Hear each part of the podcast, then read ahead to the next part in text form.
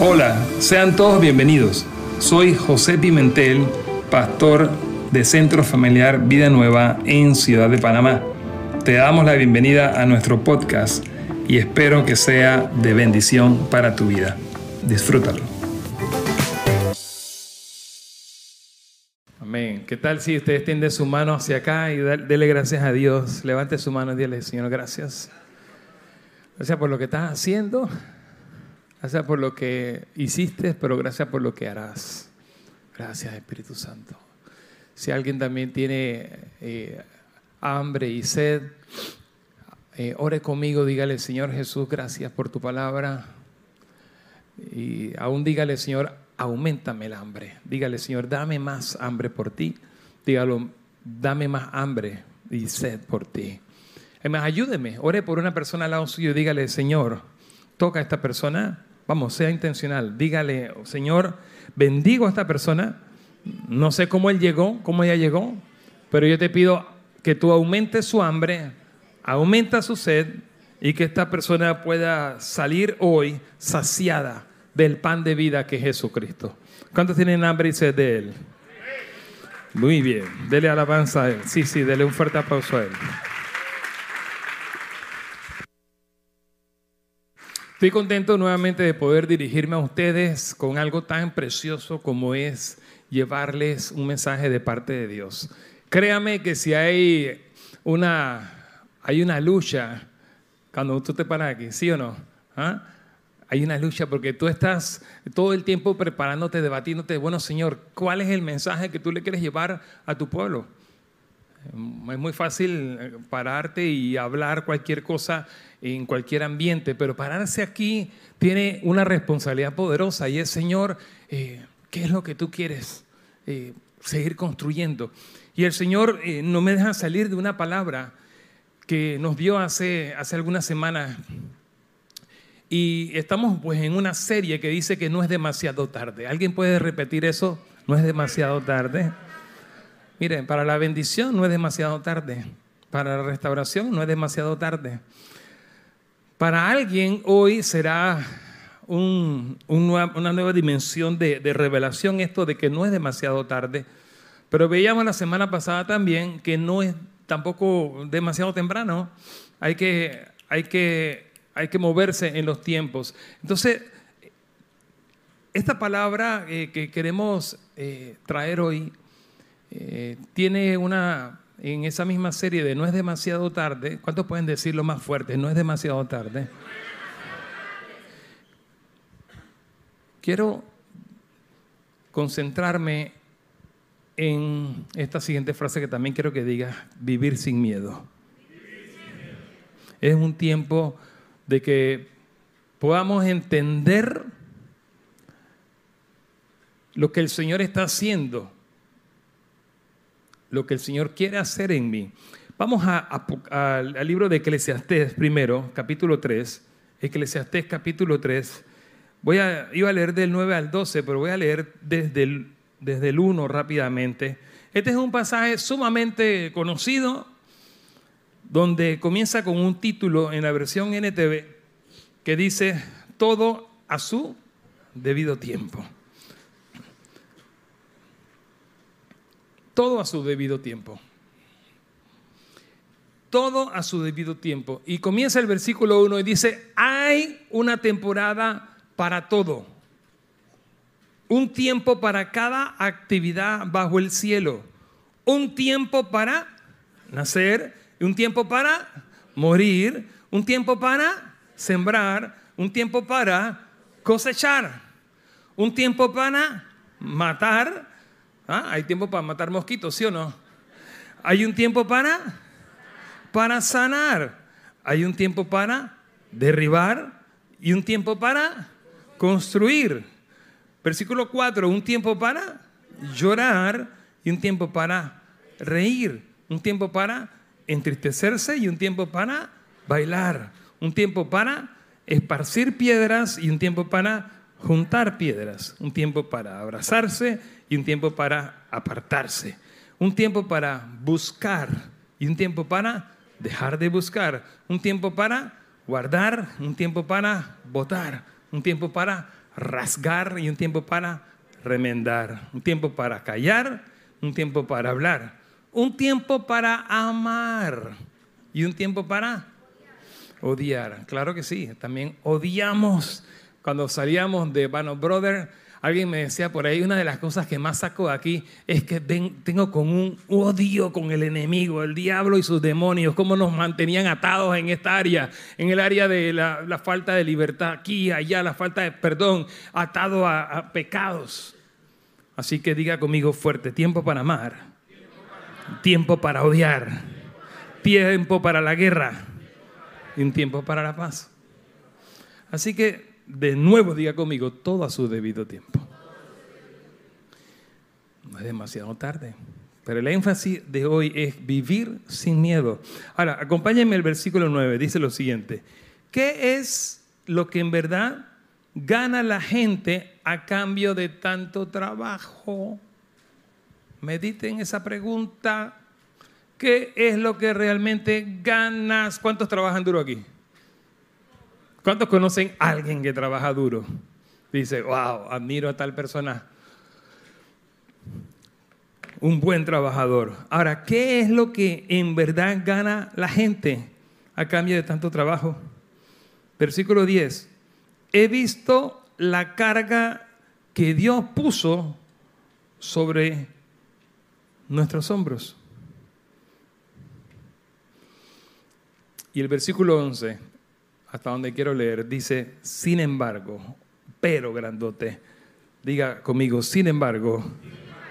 Y lea conmigo este versículo.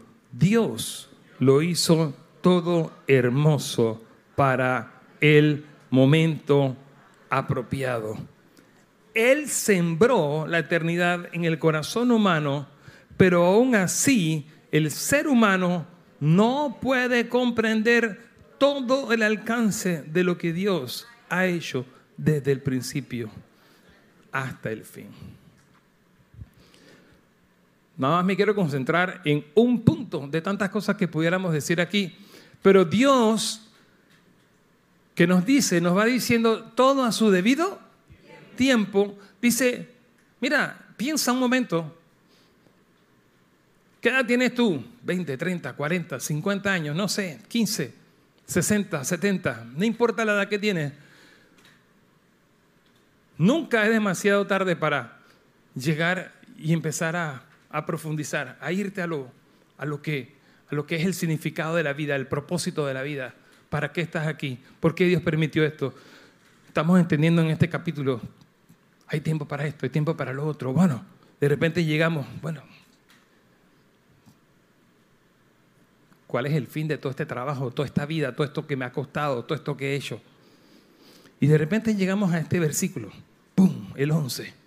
Sin embargo, dice, Dios lo hizo todo, ¿qué cosa? Ahora, diga conmigo eso fuerte, Dios lo hizo todo hermoso. Los planes de Dios para ti y para mí son... Cuando usted llega al Señor Jesús, cuando usted llega a la palabra, Dios empieza a revelarse que aún lo malo que usted vivió, ¿cuántos han vivido cosas malas y tristes? Vamos. Todos hemos sufrido, todos hemos llorado. ¿Cuántos han llorado aquí y han sufrido algo?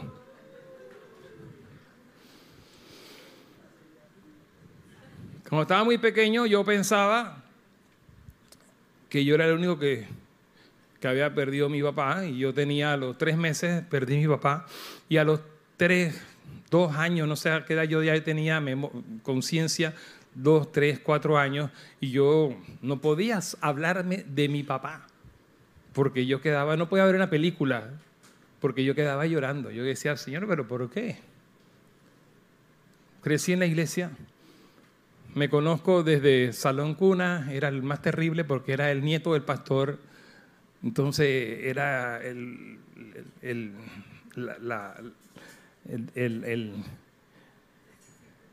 era, era, era, era, los ojos de mi abuelo, era el favorito. Entonces yo crecí ahí en cada etapa de, de, de, la escuela dominical. Sin embargo, el dolor fuerte, aunque mi abuelo fue como, como mi papá y después mi, Dios proveyó un papá, porque mi mamá se casa cuando tengo tres años y pico. Y Dios me probó un papá, había un dolor fuerte en mí, por, por no mencionar otros, de que, de que por qué mi papá se había muerto. Nunca me di cuenta, hasta muchos años después, que yo estaba realmente era preguntándole eso a Dios y peleado con Dios. Yo estaba peleado con Dios porque no entendía. Sin embargo, mire lo que dice la palabra. Sin embargo, Dios lo hizo todo hermoso para el momento apropiado.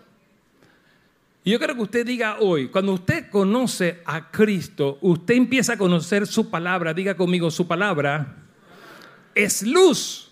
Haga así como si fuera una lámpara que usted la prende. O si puede agarre su celular si lo tiene a mano y póngale ahí por un momento, ahí el flash, su palabra su palabra empieza a alumbrarte, su palabra empieza a decir, a, que usted vea, vamos, todos enciendan su celular un momento. Vamos, su palabra es lo vamos a hacer una foto de esto. Su palabra es,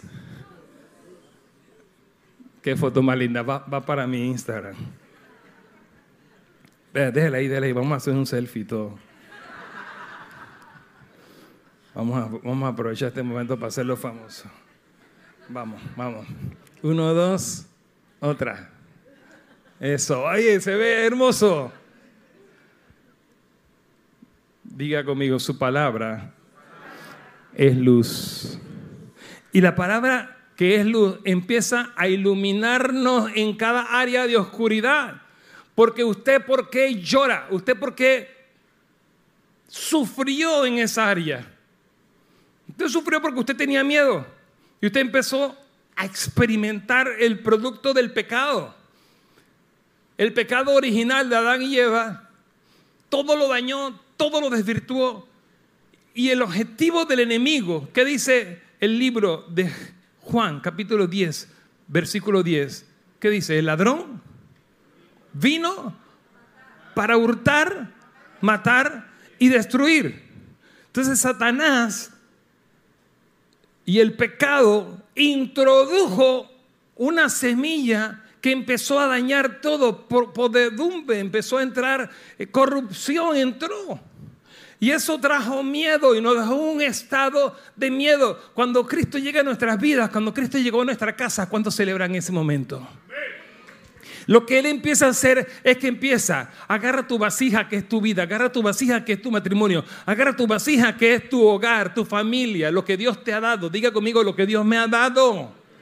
Y Él empieza a qué? A limpiarlo, Él empieza a restaurarlo, Él empieza a agarrar todas esas vasijas de barro que somos tú y yo, que somos nuestras familias, tu familia y mi familia. Y Él empieza a hacer una obra perfecta de restauración, de restitución. Él empieza a poner ahí lo que Satanás había quitado y esos pedazos que faltaban, empieza a ponerlos y empieza a hacer una restauración hermosa. Y gracias por lo que Dios está haciendo. Y Dios empieza a quitar el miedo no tengas miedo. No tengas miedo, porque el que el que te hizo lo hizo todo. Diga conmigo nuevamente el versículo 11. Lo hizo todo.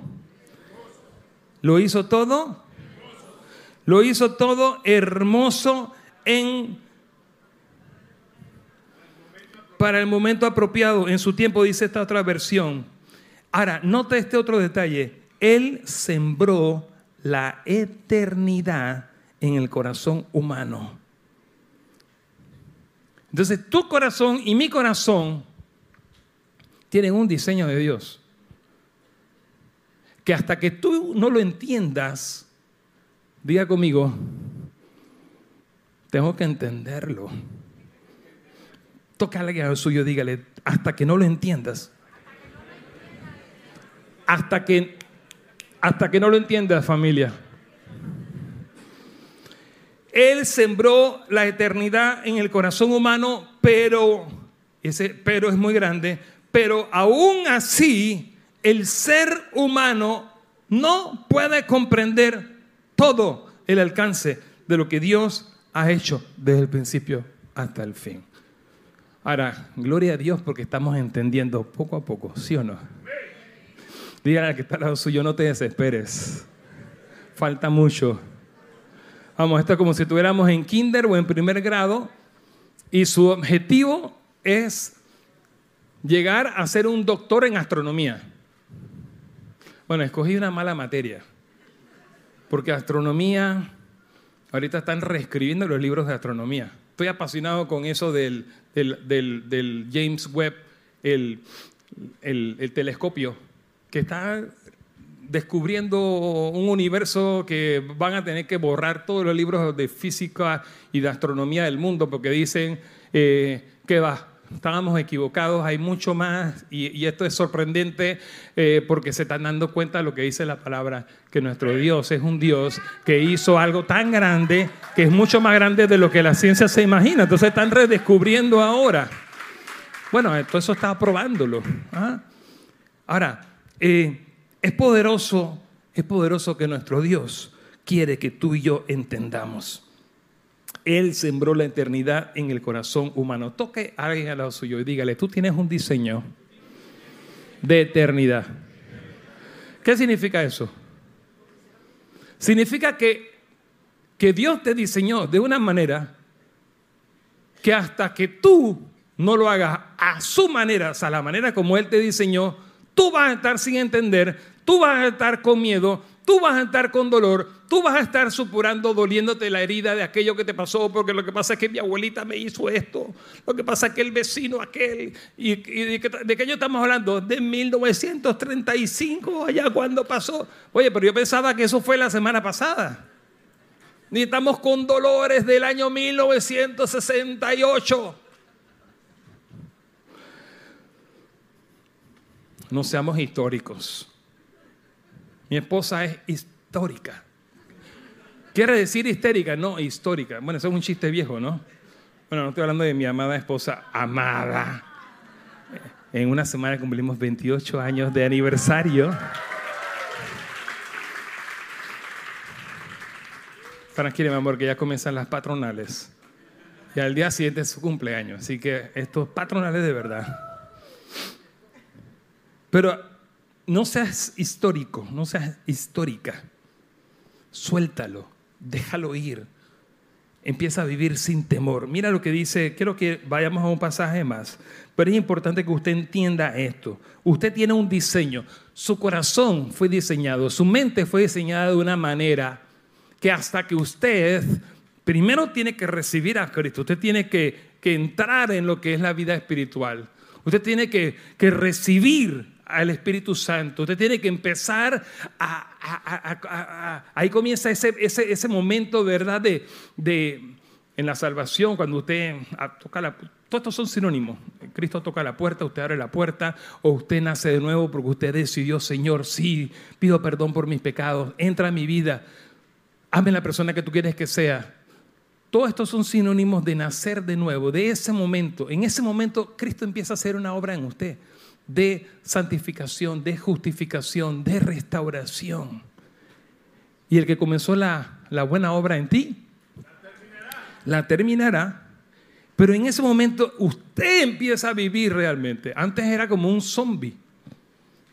Usted estaba caminando, se levantaba todos los días, iba a su trabajo o iba a sus estudios, después a su trabajo, llegaba a la casa y ¿qué? ¿Cómo vivía? Más de lo mismo. Y a veces iba poniendo peor la cosa. Ya estoy aburrido de esta mujer, de este hombre. No me satisface, pensaba que tener hijos era lo que me iba a traer gozo, placer, realización, propósito. Pensaba que tener dinero, bueno, llegué, trabajé duro,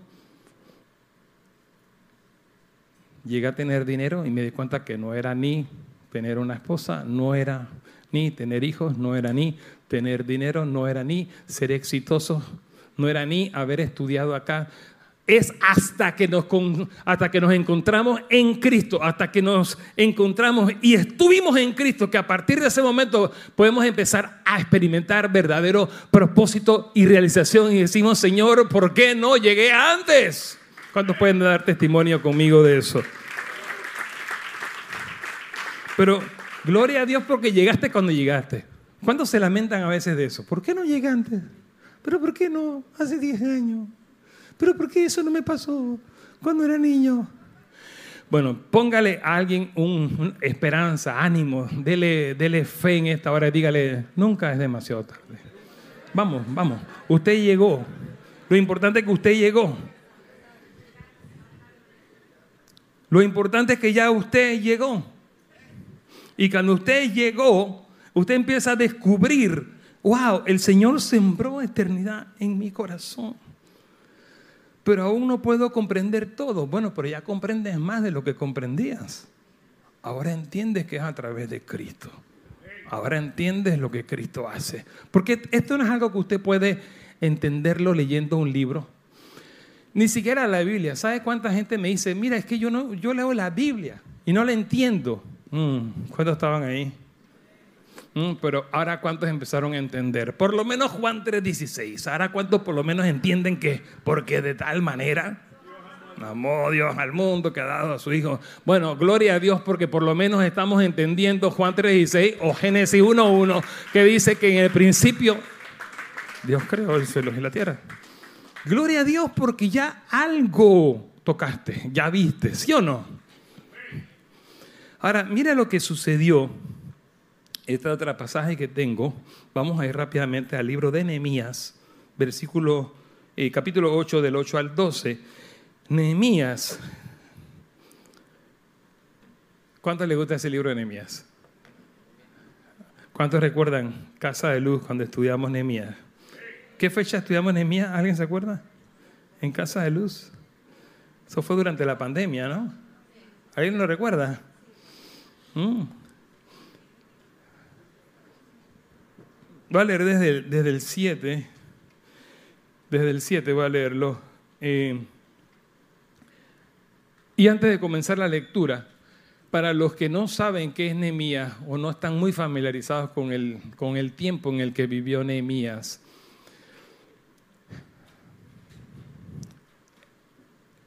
El pueblo de Israel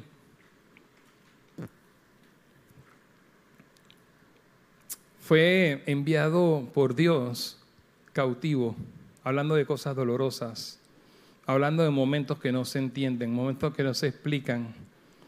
Fue enviado a dónde? El pueblo de Israel fue enviado a dónde? A Babilonia. En el tiempo de salud, en el tiempo de, de Estamos hablando del regreso, pero ellos habían sido enviados. ¿Cuántos años antes?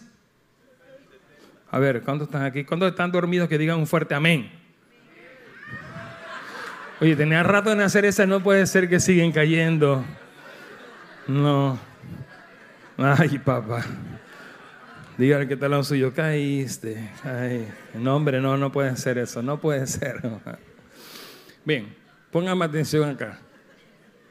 Nehemías relata el regreso, diga conmigo el regreso del cautiverio, del cautiverio, el cautiverio del pueblo de Israel, el cautiverio babilónico.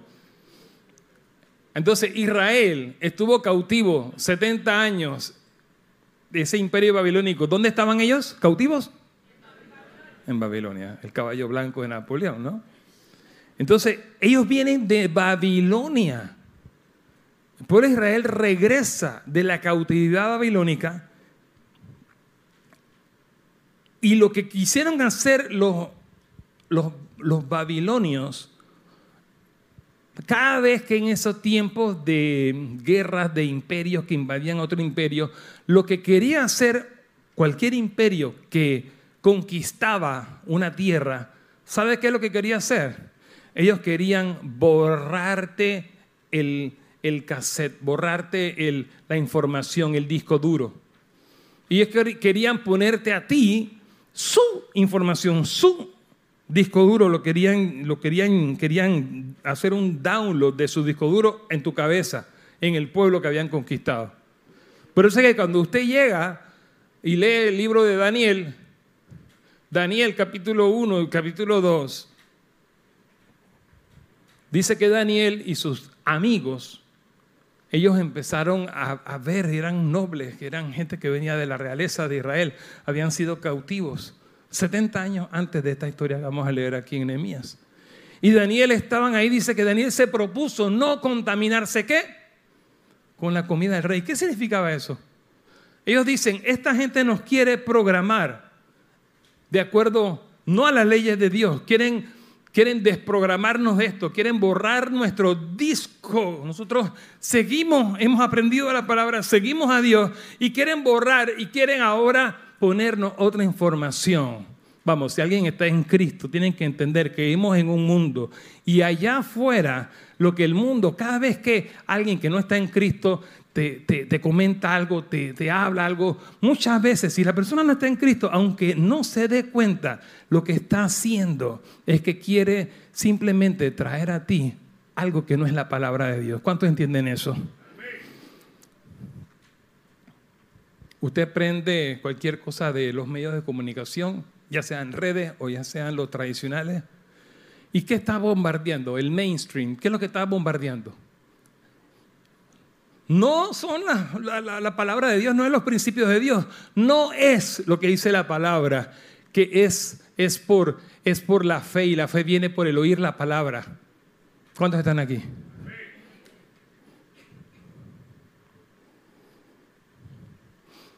Por eso es que para entender, diga conmigo, para entender los conceptos de eternidad.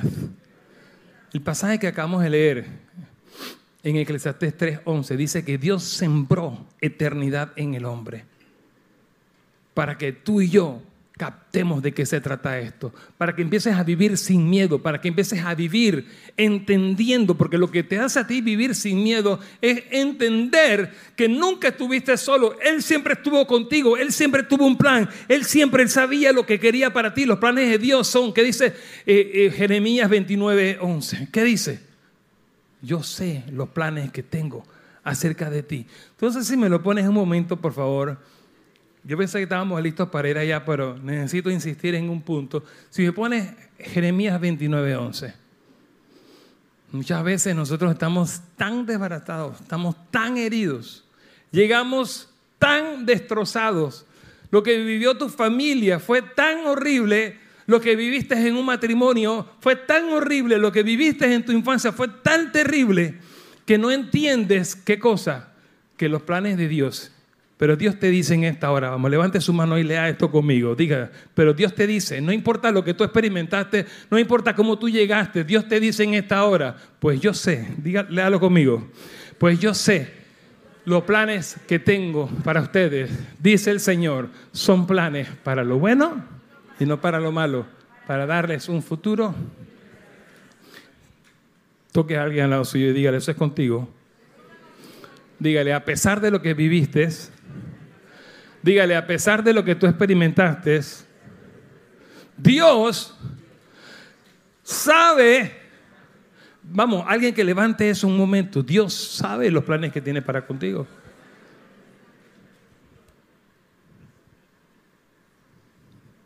Versículo, ahora sí vamos a Nehemías, por favor. Ese pasaje que leímos de Jeremías fue justo antes de los 70 años de cautiverio. Dios los estaba enviando y dice, a pesar de que los que estoy enviando en este dolor grande, yo sé los planes que tengo. ¿Usted entiende eso? Es como que usted se portó mal, usted hizo algo, yo a cada rato me portaba mal, ¿eh? así que yo entiendo perfectamente lo que yo le voy a decir. Entonces, que tu papá o tu mamá te digan, mira, eh, José, eh, tú te portaste mal. Ven acá, Johnny, o, Juan Pablo. Juan, Juan Pablo. Ven acá, Juan Pablo. Necesitamos hablar. Pues quiero que sepas, hijo, primero que todo quiero que sepas que yo te amo. Esto que voy a hacer me va a doler más a mí.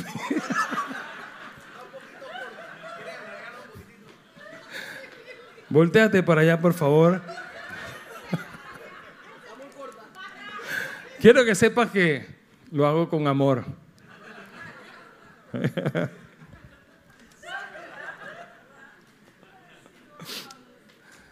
¿Cuánto recuerdan ese momento? Mm.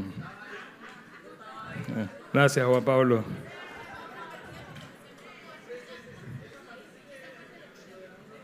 Ven, ven, ven, regresa, regresa.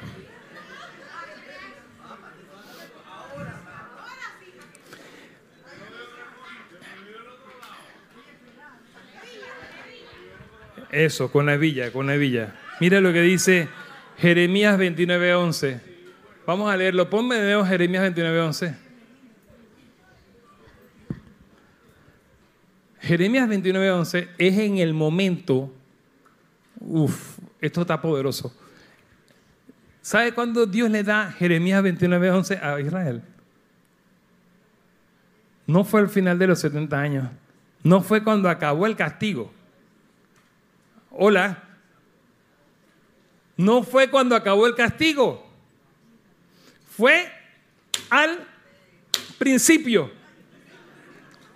Entonces era mientras estaban los correazos, era porque yo, alguien que lo lea conmigo, porque yo sé los planes, planes, son planes para lo bueno y no para lo malo, para darles un futuro y una esperanza. Espérate, ¿qué planes de, qué planes de bien? Sí, esto te va a servir. Me duele más que a ti. Your wishes.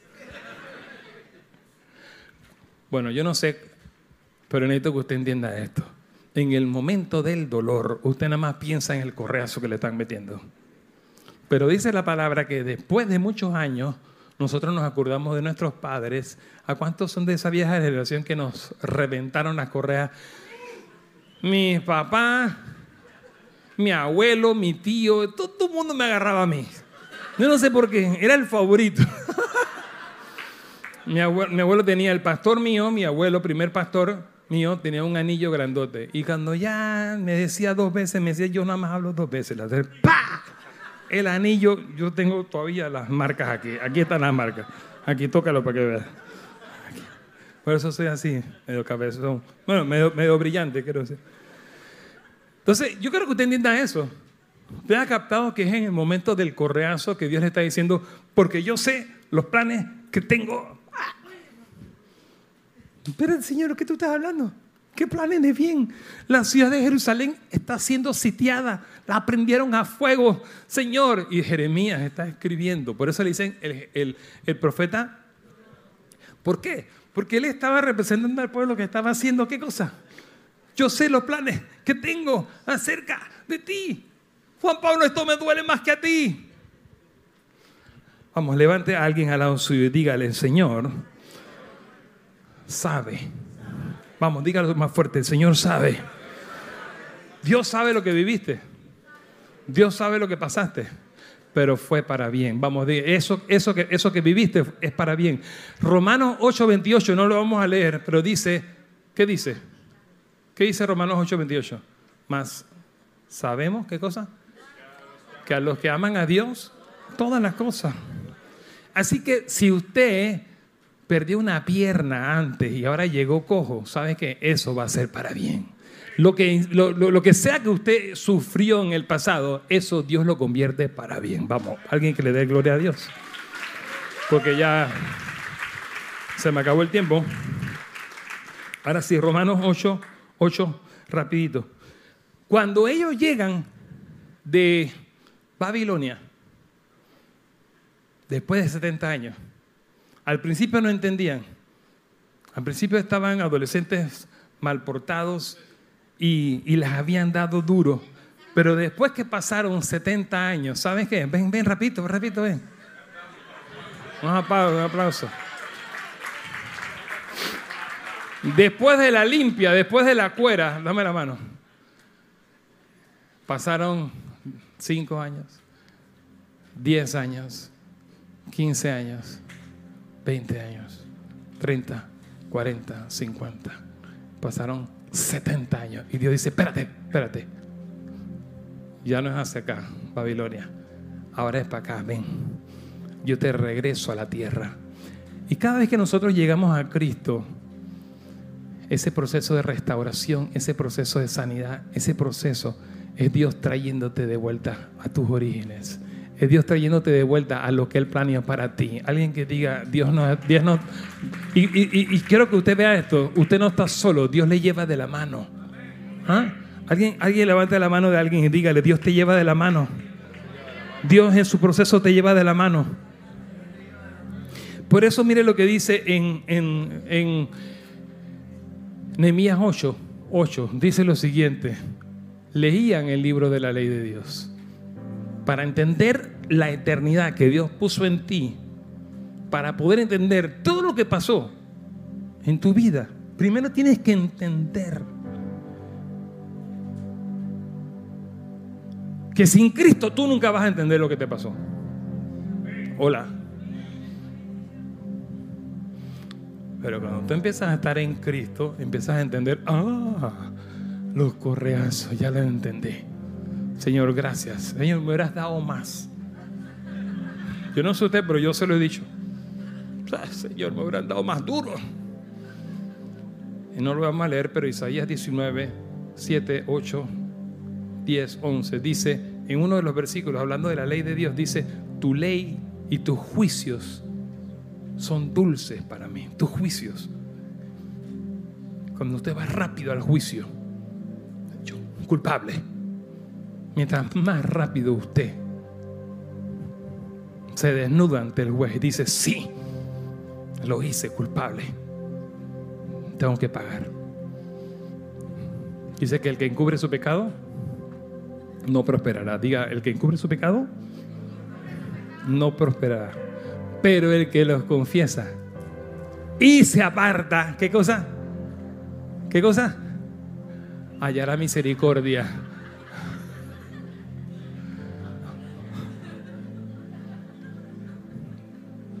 Señor, mire lo que dice este pasaje. Leían el libro de la ley de Dios y explicaban con claridad el significado de lo que se leía. Así ayudaban al pueblo. ¿A qué? A comprender cada pasaje. Luego Nehemías, el gobernador, Esdras, el sacerdote y escriba, y los levitas que interpretaban para el pueblo, dijeron, no se lamenten. Dígalo conmigo, no se lamenten, ni lloren en un día como este.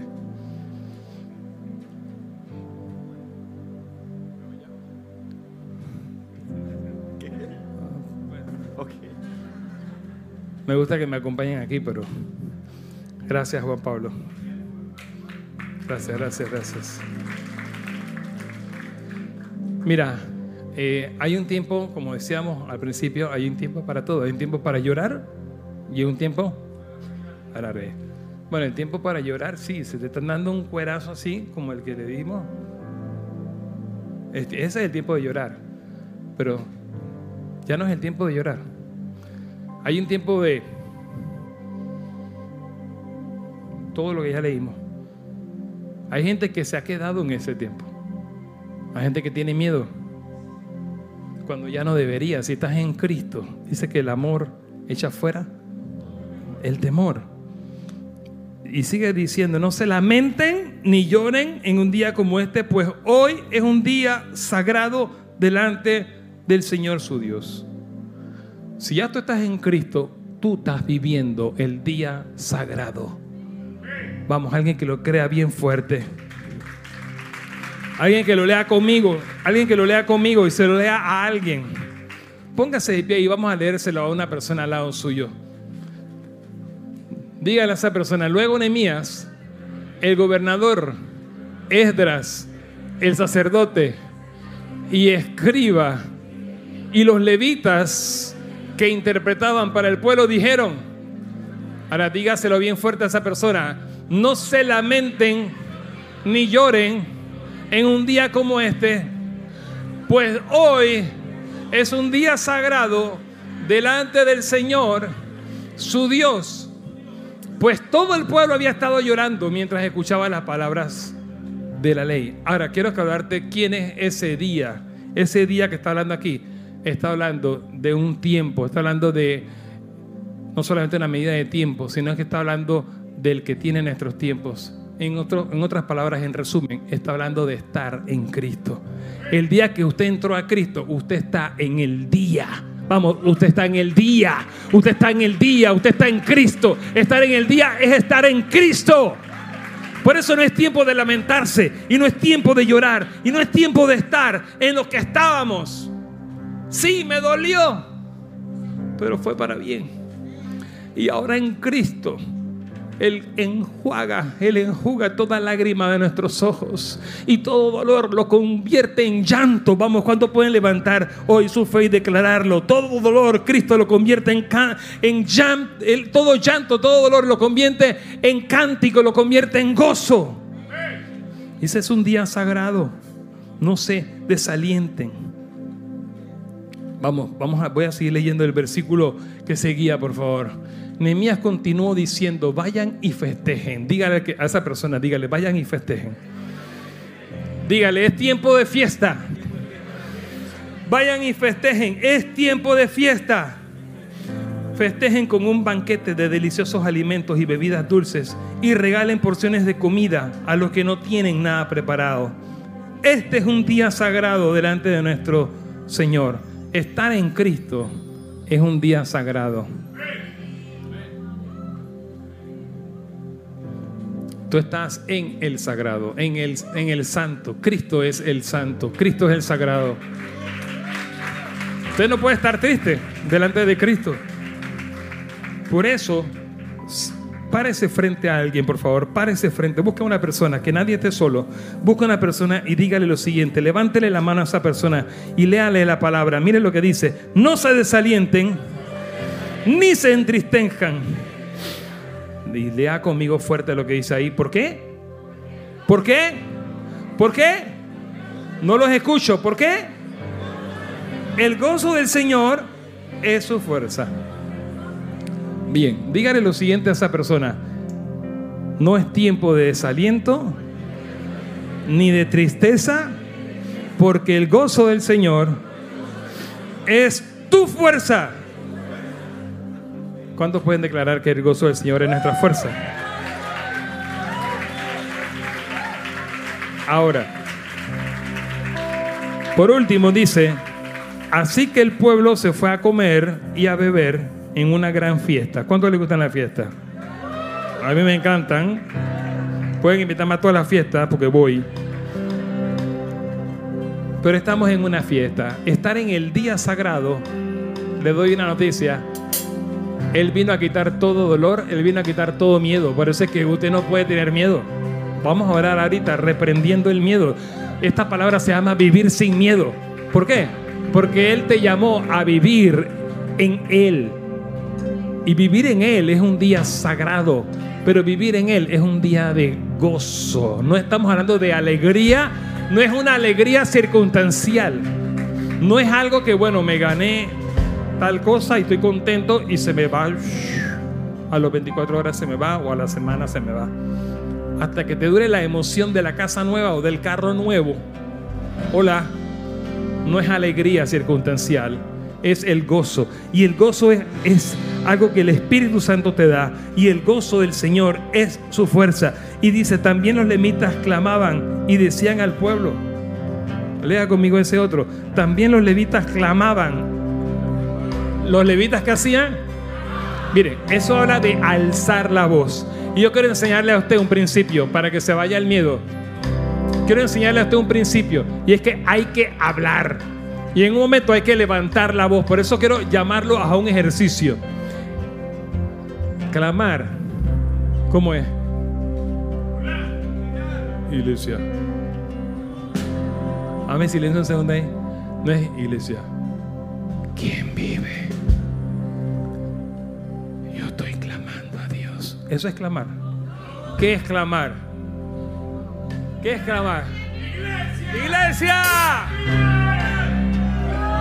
El gozo. Dice, mira lo que dice, clamar es levantar la voz, es fuerte.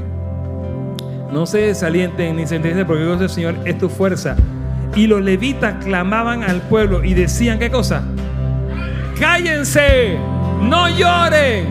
Bien, voltees a esa persona, amablemente grítele, cállense, no lloren. Dígale a alguien, dígale a alguien, vamos, ya no es el tiempo de llorar. Y tal vez no le estamos gritando a esa persona, sino a la tristeza y a toda opresión del enemigo que por tantos años te ha atado Vamos, busque a alguien y dígaselo. Ya no es el tiempo de llorar. Dígale a alguien, ya no es el tiempo. Grítele a esa persona o a lo que ataba a esa persona y dígale, este es el tiempo de la libertad. Es el tiempo del gozo. Vamos, es el tiempo del gozo. Los levitas gritaban y decían, cállense, no lloren, pues este es un día sagrado. Así que el pueblo se fue a comer y a beber en una gran fiesta y a compartir porciones de la comida y a celebrar con gran alegría porque habían oído y entendido. ¿Por qué? Porque habían oído y entendido. ¿Cuántos han oído y han entendido la palabra de Dios hoy? Vamos, Él no nos ha llamado a estar en tristeza. Él no nos ha llamado. Él no nos trajo. Porque aún lo triste que yo experimenté, un día escuché la voz del Padre que me decía, ¿por qué lloras? ¿Por qué lloras a un papá que está bien, se murió, está bien, no tienes tumba? Y el Señor me dijo, ¿por qué lloras? Yo siempre he estado contigo en los momentos más oscuros y yo siempre he sido tu padre. Y en ese momento que el Señor puso su paternidad en mí, yo comprendí eso y más nunca, más nunca experimenté tristeza y dolor ni miedo, porque ya no estoy solo. Entonces el Señor te dice, familia, vamos, levante su, alabanza, levante sus manos a Dios. Dice que ellos empezaron a celebrar porque habían entendido las palabras de Dios. Señor, llénanos con tus palabras. Señor, llena cada corazón aquí. Llena a cada persona con tu palabra, con tu palabra. Tu palabra llena, tu palabra llena, tu palabra llena. Que vamos a experimentar lo que Pablo y Silas, Señor, experimentaron. Es tu gozo, es tu gozo que aunque estemos en la cárcel, aunque hayamos sido injustamente tratados, Señor, no hay por qué lamentarse y no hay por qué estar en miedo y no hay por qué estar, Señor. Oh Espíritu Santo, llena, llena, llena, llena, llena, llena, llena, llena. Llena, ora por alguien al lado tuyo. Vamos, levanta en este momento en feo a, la vida de una persona. Todo, todo pensamiento de tristeza y toda falta, toda falta de, de propósito y todo, todo aquello que ha querido venir para poner, para poner antidiseños. Vamos, el gozo del Señor te llena, el gozo del Señor te llena, el gozo del Señor te llena. Vamos, alguien que ministre a alguien, el gozo del Señor te llena. No hay, no hay otra manera, no hay shortcuts, no hay manera de que usted evite, no hay otra manera de hacerlo. Es estar en el gozo, es estar en el gozo, es estar en el gozo, es estar en Cristo. Ese es el día sagrado. Estar en Cristo es el día sagrado. Sea lleno, sea lleno, sea lleno, sea lleno, sea lleno. Dígale, Señor Jesús, perdóname. Perdóname por abrazar un pasado que ya no, ya no, ya no es mi pasado, ya no me ata ese pasado porque ya no estoy en ese día. Ahora estoy en el eterno presente. Tú eres mi eterno presente. Tú eres mi día sagrado. Tú eres la eternidad, Señor. Tú eres la eternidad. Tú eres mi día sagrado. Tú eres mi perpetua victoria. Yo estoy en la victoria de Cristo.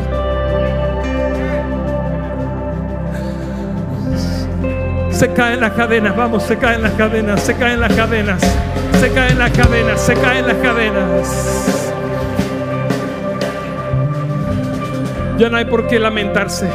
Ya no hay por qué llorar porque Él seca toda lágrima. Vamos, recibe la restauración del Padre en esta hora. Gocémonos en esa restauración del Padre. Disfrutemos esta presencia del Señor. Toda lágrima ha sido ya quitada. Y la alegría de que en el futuro llegaremos a un lugar donde el tiempo no existe donde el pasado, el presente y el futuro no existen, es un eterno presente. Esa es una de las glorias del Señor. Donde tendremos a Nehemías, a Esdras, a Esther, a Job, a David, a Samuel presente. Donde vendrás, verás a tu padre, a tu madre, a tus hermanos y nos gozaremos todos eternamente y para siempre. Este tiempo es un examen. Este tiempo es corto. Familia, aprovechemos el tiempo. Aprovechemos el tiempo. Y no para llorar, y no para lamentarse, y no para hablar del pasado, sino para disfrutar el presente, recordar el pasado, porque a veces hay cosas buenas. pero sobre todo apuntar hacia el futuro, al futuro, a nuestro Padre, a nuestro Padre Celestial. Bendito sea tu nombre. Gocémonos en su presencia. Gocémonos. No hay otra manera de vivir el Evangelio Así que no sea en un gozo perpetuo, genuino y real, que viene de lo que Cristo ha hecho Gracias, dentro de Señor. nosotros. Gracias. Alguien que levante su adoración y dígale sin miedo. Dígale, pero lleno del gozo.